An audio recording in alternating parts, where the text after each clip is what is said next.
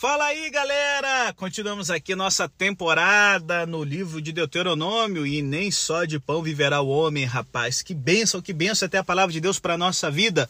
Como eu falei na introdução do episódio anterior sobre Deuteronômio 15, nós temos aqui do capítulo 12 ao 26 Moisés seguindo a ordem dos dez mandamentos é, ampliando como esses mandamentos se refletem na vida diária, certo? Fazendo blocos em que Assuntos ligados ao tema do culto, do descanso, no caso do sábado, aparecem no capítulo 15 e no 16. E no capítulo 15 vimos assim o aspecto social do sábado. No capítulo 16 vamos ver o aspecto espiritual religioso do sábado, aonde as celebrações três vezes por ano, certo, nos lembram um tipo de ambiente que deve estar impregnando o dia de sábado, um ambiente de celebração e de alegria. E gente, a ideia de celebração, ela desempenhou um papel proeminente na vida de adoração do povo hebreu. O povo devia mais ao Senhor do que qualquer um deles imaginava. Ele sabia que seria prejudicial para os israelitas se seus atos poderosos pudessem escapar de suas memórias. No entanto, a pressão da vida era tal que, muito facilmente, as pessoas poderiam esquecer o que ele havia feito por elas sem a intenção de fazê-lo, eles gradualmente se preocupariam com coisas materialistas e começariam a adotar um estilo de vida ingrato, egoísta e sem amor. E isso ainda acontece, viu? Quando as pessoas têm muito, muitas vezes se importam pouco com Deus.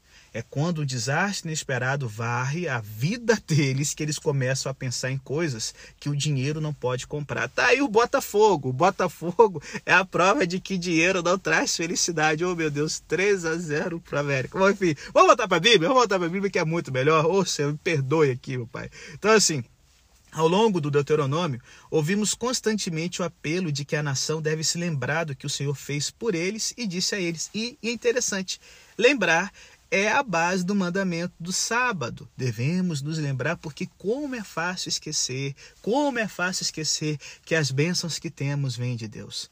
Não era apenas necessário manter a nação consciente de sua dívida com o Senhor, mas também lembrar o povo de suas responsabilidades uns para com os outros. No entanto, em ocasi sem ocasiões específicas no calendário anual, essa coisa, essas coisas, né, logo seriam esquecidas.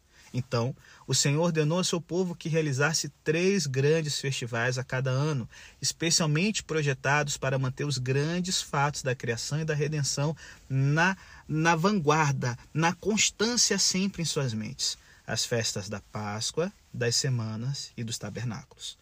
Cada uma dessas grandes festas nacionais deveriam ser realizadas no santuário designado, o lugar que o Senhor seu Deus escolherá, reunindo o povo de várias tribos e diferentes partes do país.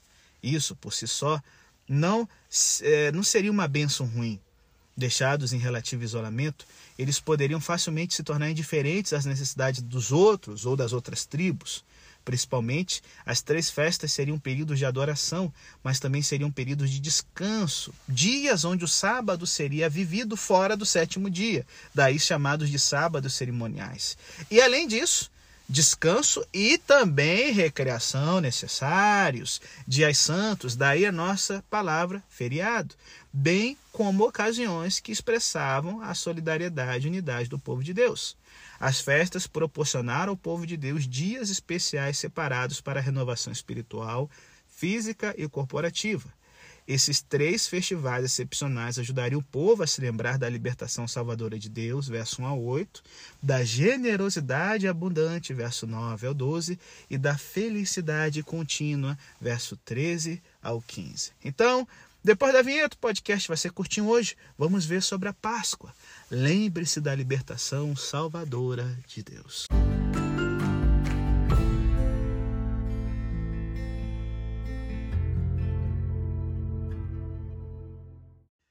Bom, galera, a Páscoa era também chamada de a festa dos pães ázimos e ela durava uma semana inteira.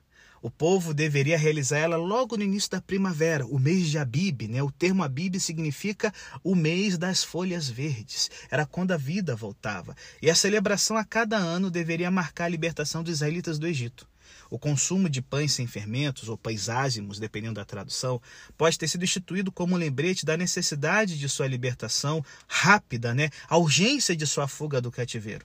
E também pode simplesmente lembrar de sua comida durante a escravidão egípcia, o pão da aflição, o pão mais simples, né, sem fermento para ser mais barato, ou pode ter sido o pão que eles comeram naquela noite particular de sua redenção, certo? Sua partida do Egito às pressas significava que eles não podiam esperar que o pão levedado subisse, que o fermento tivesse efeito.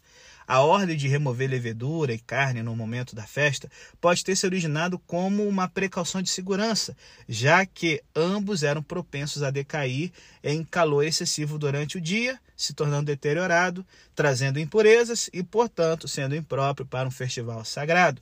Por isso que o fermento vai ser associado com pecado mais na frente na Bíblia, ok?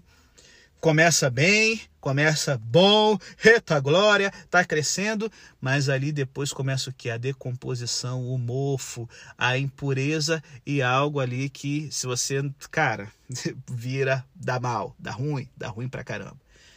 Tudo no festival foi projetado para lembrar os grandes eventos do Êxodo, o mês da sua redenção, a oferta do Cordeiro de Páscoa, detalhe, é interessante que Moisés aqui atualiza a ordem da Páscoa, tá? Na Páscoa, em Êxodo 12, tinha que ser só um cordeiro.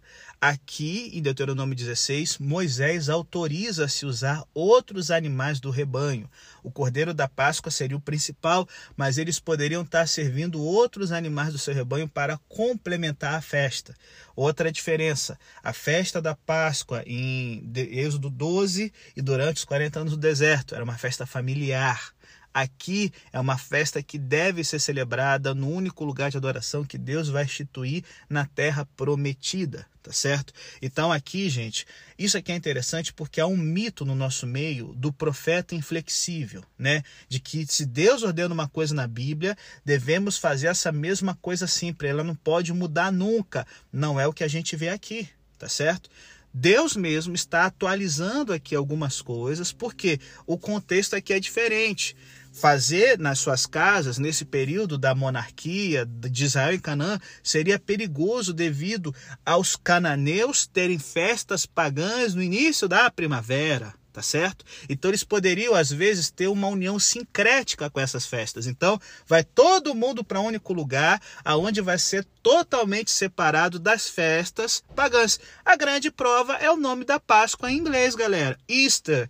Easter é o que? É o nome de uma deusa pagã nórdica, se eu não me engano, certo? Porque a primavera era o período da fertilidade, que a vida voltava após o inverno. Então Deus ele faz aqui uma atualização, ele muda a regra para poder manter o seu povo puro, tá certo? Povo santo, ok?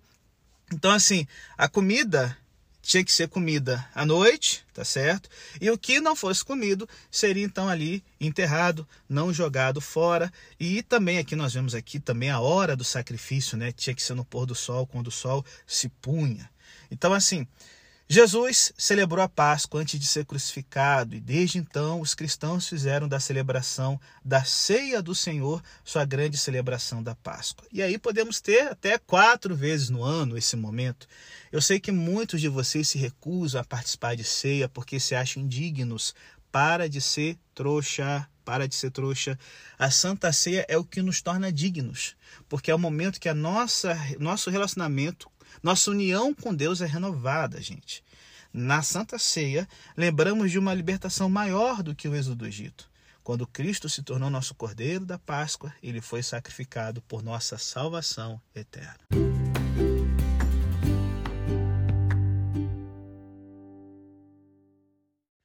Segunda festa aqui, nós somos lembrados da abundante generosidade de Deus, que é a festa do Pentecostes ou Semanas. Ela foi mais tarde chamada de Pentecostes porque ela acontecia 50 dias após o sábado que começava a Páscoa. Foi o período entre o início da colheita da cevada, né? A partir do momento que você começar a colocar foice, né, para trabalhar, e o fim da colheita do trigo. Essa festa também lembrava a libertação do Egito. Lembre-se que vocês foram escravos, mas a sua ênfase nos produtos da terra chama atenção para a bondade evidente do Senhor para o seu povo redimido. Ele não apenas os tirou do Egito, ele cuidou deles desde então. O povo deveria trazer uma oferta voluntária, e quando estavam considerando o tamanho do presente que deveria oferecer, eles foram instruídos a dar em proporção às bênçãos que o Senhor seu Deus lhe deu. É esse o princípio da oferta. A oferta tem que ser 50, 100, 500 mil reais. Não. A oferta é proporcional à bênção. Poxa, esse mês eu fui muito abençoado, as contas ficaram aqui ok, então eu vou dar 10% de oferta, beleza. Oh Deus, esse mês não deu, eu vou conseguir separar 1%, 2%, 3%, que seja, mas tem que ser proporcional. E a ideia, galera, é que seja um pacto, para a gente não deixar, sabe, sempre as nossas dívidas pressionarem a nossa fidelidade. Eu tenho um pacto de 5%. Isso fica a critério de cada um. Eu vou começar com um, com dois, com três, e aí eu vou aumentando. Já aconteceu mesmo de a situação ficar difícil, eu não consegui dar os 5% ali, tá certo? Diminuir a quantidade. Mas assim, temos que ter uma meta, certo? Porque as bênçãos de Deus são sempre, sempre, sempre enormes. E, gente, uma característica importante sobre essa festa é que, e é próxima do tabernáculos, é que uma provisão especial é feita não apenas para a família, mas também para as pessoas carentes na comunidade local. O sacrifício era numa época em que a família se alegrava diante do Senhor, mas eles não deveriam guardar alegria para si mesmos. A refeição deve ser compartilhada com os servos da casa, o sacerdote local, os levitas em suas cidades, bem como com aqueles que poderiam ser facilmente negligenciados em um momento de alegria geral, os imigrantes, os órfãos e as viúvas que vivem entre vocês. O Festival das Semanas lembrava os elitas que, como os dons de Deus são recebidos generosamente, eles devem ser generosamente compartilhados. Se alguma vez o povo hebreu foi tentado a ser indiferente às necessidades dos outros, esses festivais os lembrariam da época em que estavam em apuros. Lembre-se de que vocês eram escravos no Egito. Aqueles que sofreram uma privação tão terrível no passado certamente não gostariam que outros passassem por dificuldades de qualquer tipo, especialmente se isso fosse causado pela negligência do povo redimido do Senhor. E aqui Fazendo uma pausa, quero mandar aqui um abraço para o nosso querido ouvinte Marcos Chaves, de São Paulo, está sempre acompanhando o podcast, volta e me interagindo comigo. E aí ele falou assim: Pastor, explica mais essa questão que apareceu lá no capítulo 14 do Deuteronômio, sobre comer o dízimo na presença de Deus e, e tomando ali cerveja, né, bebida forte. Então, assim, gente, volta a dizer: é, dízimo na Bíblia, no Antigo Testamento, não é só 10%, os 10% que a gente dá para o evangelho hoje, para a expansão do evangelho hoje. Por quê? A sociedade israelita era uma sociedade teocrática, não era uma república como a nossa. Então, assim, hoje nós damos cerca de 30% a 40% da nossa renda em impostos para que o governo possa que manter escolas, é, aparentemente, aparentemente, escolas, é, saúde, né, é, é, é, é estradas, infraestrutura, segurança pública, enfim. A sociedade israelita ela não tinha essa estrutura é, é, civil avançada. Eles eram uma teocracia, ou seja, Deus era o governante supremo, os sacerdotes eram os magistrados, né, os políticos da época, e o dízimo deles era o imposto que eles pagariam numa sociedade organizada, no, no governo organizado. Então, assim, 10% era para o santuário, a provisão de Deus para que o culto público e os sacerdotes fossem mantidos. Era uma questão de fé, vencer o demônio da avareza. Os outros 10% é, que seria para os pobres, e eles seriam juntados e entregues no terceiro ano, eles eram uma forma de essa sociedade teocrática fazer projetos de transferência de renda, de justiça social. É para isso que esses 10% serviam. Então, no terceiro ano, esse dízimo juntado ele era distribuído. Não é que todo mundo dava no terceiro ano, mas é, eu estava até lendo sobre isso. Ah, conta três anos a partir do momento que você começou a ter sua renda. Então, nesse terceiro ano, você daria 10% para o santuário, mais 10%, 20% agora da sua renda, para os necessitados. E havia, como eu falei no podcast anterior, os 10% dízimo das festas. Como vocês podem calcular aqui, essas três festas dá quase um mês, galera. Um mês de viagem e sem trabalhar. Então, para garantir isso, eles separavam 10% todo mês para que nessas festas eles pudessem celebrar. Então, 30% da renda do israelita era separado para Deus, tá certo? O dízimo para o santuário, o sacerdócio, o dízimo para os necessitados e desamparados e o mais 10%, que seria uma provisão religiosa. Fica a dica, gente. Volto a dizer, rapaz, eu fico muito triste quando eu vejo um campuri, um acampe jovem, um congresso religioso que vai ser bênção, a galera não indo porque nunca tem dinheiro. Aprenda a separar 10% do seu valor pra, da, da sua renda para investir na sua vida espiritual.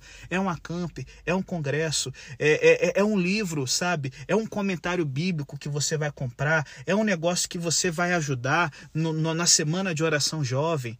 A gente tem pouco recurso porque a gente é infiel. E aí, nesse momento de festa, gente, era uma churrascada que rolava. Não há essa dicotomia que existe no nosso meio hoje, de que a igreja só coisas, nem água pode tomar lá dentro, certo? E aí a gente vai almoçar na igreja, todo mundo ali com temor. Não é para virar uma baderna de bêbados. Mas olha, aqui eles ofereciam sacrifício, voltava a carne assada, então uma churrascada ali entre as famílias. E essa bebida forte toma, é, consumida com o dízimo era com esse dízimo das festas religiosas. E aí volto a dizer, pastor, a Bíblia proíbe o álcool? Não, ela regula. Por quê? Na sociedade antiga era perigoso você beber água pura porque não tinha as coisas para poder purificar a água, esterilizar a água, como a gente tem hoje, clorim, todo o tratamento de água que os serviços públicos fazem, água tratada não havia. Então, o que acontecia? As pessoas pegavam um copo de cerveja, um copo de vinho, e para cada porção de cerveja ou vinho misturavam três a quatro porções de água. Então, normalmente as pessoas tomavam a água misturada com vinho ou cerveja para poderem o quê? Para poderem esterilizar né, a, a, a sua bebida. Nas festas, essa proporção caía de dois copos de água para um de cerveja ou vinho, para poder você ter ali aquela alegria, certo? É, enfim, a ideia. E para a pessoa ficar bêbada tomando um, uma porção de cerveja ou de vinho com dois de água, é tem que beber muito. Então, assim, Deus está deixando ali o álcool como sendo algo para poder saúde pública, certo? E vai ter ali um efeitozinho e tal, mas algo controlado. Beber o vinho puro, a cerveja pura, isso sim é proibido, é visto com maus olhos na Bíblia, quando é, se fala lá em Provérbios, cuidado com o vinho quando ele tiver vermelho no copo. A ideia que era o seguinte: você está tomando puro, tomar puro Ficar bêbado, isso é pecado. Essa é a ideia aqui da Escritura. Então, não quero você ir depois dizer, ai, ah, eu vi na Bíblia que eu tenho que pegar o meu dízimo e comprar um monte de cerveja vodka. Não é nada disso, animal, que a Bíblia está dizendo aqui. Então, meu querido Marcos, obrigado aí. Falou, pastor, você não explicou isso no Deuteronômio 14. Eu propositalmente separei o pensamento das festas, que acho que faria mais sentido aqui, tá certo? E Fechando aqui a parte aqui do Pentecoste, os levitas eram servos de Deus para a comunidade local e deveriam ser apoiados pelos dons do povo de Deus. Os cristãos também têm a responsabilidade de promover a obra do Senhor por meio dos seus dons e suas ofertas financeiras, sabe, nos cultos da igreja. Esses sacrifícios semanais são agradáveis a Deus e encorajadores ao seu ministério. Eles fazem um presente semelhante ao apresentado nas festas das semanas, em todo o culto, quando nós dizimamos e ofertamos. Devemos dar proporcionalmente a nossa oferta conforme a bondade do Senhor para conosco. 10% dízimo fixo, oferta proporcional. Deus nos deu o seu presente mais caro, nos dando o seu filho, gente. Não devemos reter nada do altar de Deus. E se liga, se Jesus Cristo é Deus e morreu por você, então nenhum sacrifício seu pode ser grande demais ao você fazer alguma coisa por ele.